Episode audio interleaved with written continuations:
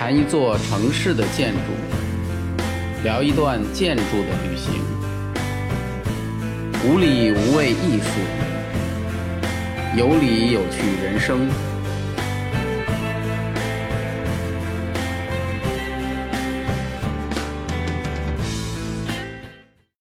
大家好，我是建筑师高强。啊，上一期呢，我们聊到伦敦的大火和战争灾害，让伦敦有了两次重生的机会。啊，结果作为英国人的世仇，法国人也不甘示弱。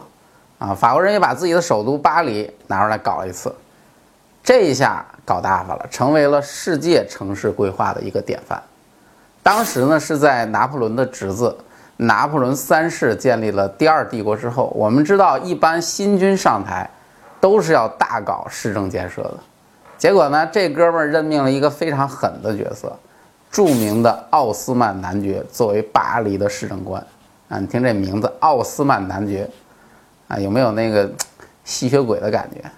结果奥斯曼不负众望，把巴黎拆了个稀里哗啦，推平了巴黎几乎所有的居住区，建起了今天的巴黎。今天你去巴黎，导游一般都会非常震撼的和你讲。啊，看看这些街道，看看这些建筑，看看这些广场，看看这些下水道，一百六十年前什么样，今天就是什么样，怎么样？牛吧？巴黎现在那种非常典型的六层居住建筑，宽阔的街道，巨大的广场，啊，包括包括那条世界上最著名的香榭丽舍大道等等。所有的这些东西，总之，你今天去巴黎看到的城市面貌，基本上就是在1853年开始的城市大改造当中所形成的。男爵的贡献怎么样？有点厉害吧？那么，1853年的中国在干嘛呢？法国人当时伙同其他的列强，刚刚和我们打完第一次鸦片战争，清政府当时正和太平天国打得你死我活，可以说国家那个时候。是烽烟四起，民不聊生，啊，就更别提什么城市建设了，啊，那么我觉得奥斯曼这个人，其实他特别像咱们中国今天某些的地方领导，有魄力，敢想敢干，他的这个做法最终铸就了今天这个独一无二的巴黎城市。当然了，他这种我行我素的造城运动也是富有争议的，怎么个争议法呢？有人说，奥斯曼创造了全新的巴黎，没有奥斯曼就没有今天的巴黎。巴黎是现在世界上每年旅游人口最多的城市，啊，总是排第一，世界旅游城市。可见大家是非常喜欢这座城市的。但是也有很多人讲，如果没有奥斯曼，巴黎可能比现在要更漂亮。为什么呢？因为奥斯曼拆除了巴黎几乎一半以上的古迹。基本把之前的巴黎传统夷为平地，而且奥斯曼的巴黎也像伦敦一样，把穷人都赶出了核心区域，最终导致城区的贫富分区是非常明显的。啊，可以说巴黎是为资产阶级而建的这么一座城市。说到这儿，大家就明白了为什么我们很多女孩一说最喜欢的城市是哪里？哦，巴黎。说到底还是这种小资产阶级的思想在作怪，是钱在作怪，啊，所以说没钱还拼什么浪嘛？估计也就只剩下浪了。伦敦和巴黎的大手笔有一点相同，就是两个城市其实都是历史很悠久的城市。那我我们要讲的第三座城市就不是了，纽约。纽约不同于伦敦和巴黎，因为在不是很久以前，美国其实是一个新兴国家，一个没有历史的国家。我们现在都知道，你不像咱们中国，历史有的是，恨不得一脚踹出去都能踹出一个几千年的砖头来。美国那个国家没有什么历史，所以他们对那种传统啊什么的非常的在意。一个没有历史的国家，那么纽约那个时候也是一个典型的穷屌丝。在一八几几年的时候，当时美国总统托马斯·杰斐逊。啊，曾经签署了一个土地法，这个法律提出了关于土地划分的网格体系，也就是今天的城市网格的一个前身。那么，因为美国的这个总统恐怕是美国历史上最牛的一个土地的倒爷，他曾经代表美国从法国手里购买了大约两百多万平方公里的土地，这块地是现在美国土地的五分之一还多，啊，这个事情就是历史上特别著名的路易斯安那购地案，所以大家也就知道这位总统啊是一位对买卖土地非常情有独钟的人，而他颁布的这个土地法最早其实也是为了方便买卖土地。于是呢，他就把这个土地像切豆腐一样切成了很多的这种豆腐块儿，啊，为什么呢？因为美国那个那个时候，你想他把印第安人都杀光了，然后呢，他总共也没有多少人，剩下基本上都是地广人稀，那地你想还不想怎么切就怎么切，啊，但是那个时候还谈不上什么规划，因为落后嘛，啊，这个欧洲人根本就当时也看不上美国人，啊，就跟咱们现在看看非洲人似的，所以当时纽约的路网。都是不分主次的，而且极其单调，每块地的大小都差不多，毫无美感可言啊！后来还出了一个那个规规划的一个大师，然后专门批评这种路网啊，这样的城市没有什么特点，但是最大的好处就是便于做土地买卖，而且这个路网结构后来慢慢结合了西方的城市规划思想，最终形成了现代的这种城市土地。均匀切分的一个规划方法，也就是我们前段时间提到的街区制的前身，啊，那么从这个事情我们可以看出来，美国人其实是非常会做买卖的，没有伦敦和巴黎那么花哨的广场和其他的噱头，但是很讲实用，这个也是美国这个民族的一个特点。而且非常有意思的是呢，杰斐逊说起这个方格网的规划的时候说呢，说这就是美国梦的一个化身。啊，因为这种体系是民主和平等的一个象征，啊，这个很好理解嘛。同样的土地，同样的尺寸，对吧？价格公道，童叟无欺，非常平等。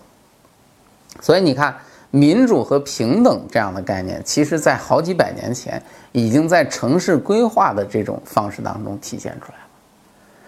伦敦、巴黎、纽约这三个城市的规划，基本奠定了现代城市规划的一个主流思想的一个根本的来源。最主要的是，这些城市规划都是为了资产阶级而服务的。结果最终呢，都产生了大量的城市问题，啊，比如大量的贫民窟产生了。随着汽车被发明，城市的交通问题变得比以往的任何年代都难办。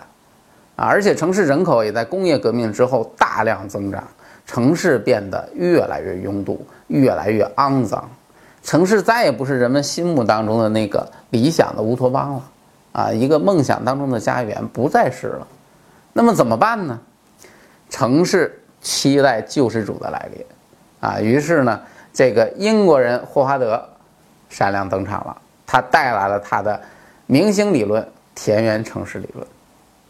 这个理论大家一定要知道，啊，霍华德认为呢，城市的弊端恰恰是乡村的一个优势，反过来也是一样啊，这个很好理解啊，啊，因为这个你想，城市的特点是什么？乡村的特点是什么？其实彼此正好是一个互补的一个关系，啊，所以他觉得最好的城市就是集合了城市与乡村的优点于一身的城市。于是，在一八九八年，霍华德提出了他的这个田园城市的一个概念。啊，当然，霍华德提这个概念，其实跟他本人的经历也有关。啊，他其实不是什么特别有来头的一个人，啊，只是有一点，就是他在城市也待过，他也体会过工人的辛苦，他也体会过农民的这个劳作，啊，因此他能够想到这样的一个概念。啊，那么怎么来理解呢？一个田园城市是由一个像靶子一样的同心圆构成的，这个靶子的靶心就是这个城市的中心。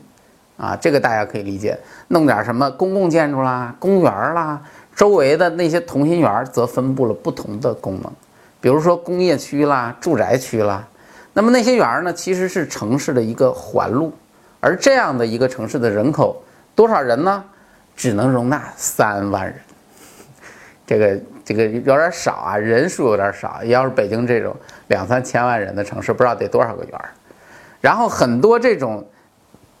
小的田园城市凑在一起，大家推举了一个老大哥，啊，说你牛，你位位居中心，这样吧，你来做一个大的田园城市，规模稍微大一点，这样就可以组成一个田园城市的一个网络，所有的这些田园城市通过铁路和公路连接在一起啊。平时大家呢都在自己的这个田园城市里面工作和生活，彼此也没有什么影响。到了节假日的时候，我们就互相串门，坐着坐着火车，开着车就可以到其他的城市去了。其实这个概念虽然叫田园城市，但它的核心是在于什么呢？是城市不能做得过大。那三万人大家别忘了，当城市过大的时候，就要想办法把城市的功能分散到周边的那些小田园当中。这些小田园其实就是大田园的一个卫星城。所以这个概念的核心是在于疏散。我们也可以把它理解为城市的一个分散理论啊。那么。它可不是说我弄一大堆的田园就叫田园城市了，这不是一个概念。那么这个田园城市的概念可不得了，它对后来的城市规划的影响极大。后来的咱们现在大家谁都知道的，比如说卫星城理论，还有一些疏散理论，都是由这个理论演变而来的。所以说，花园城市、田园城市理论其实奠定了现代城市发展的一个基础的格局。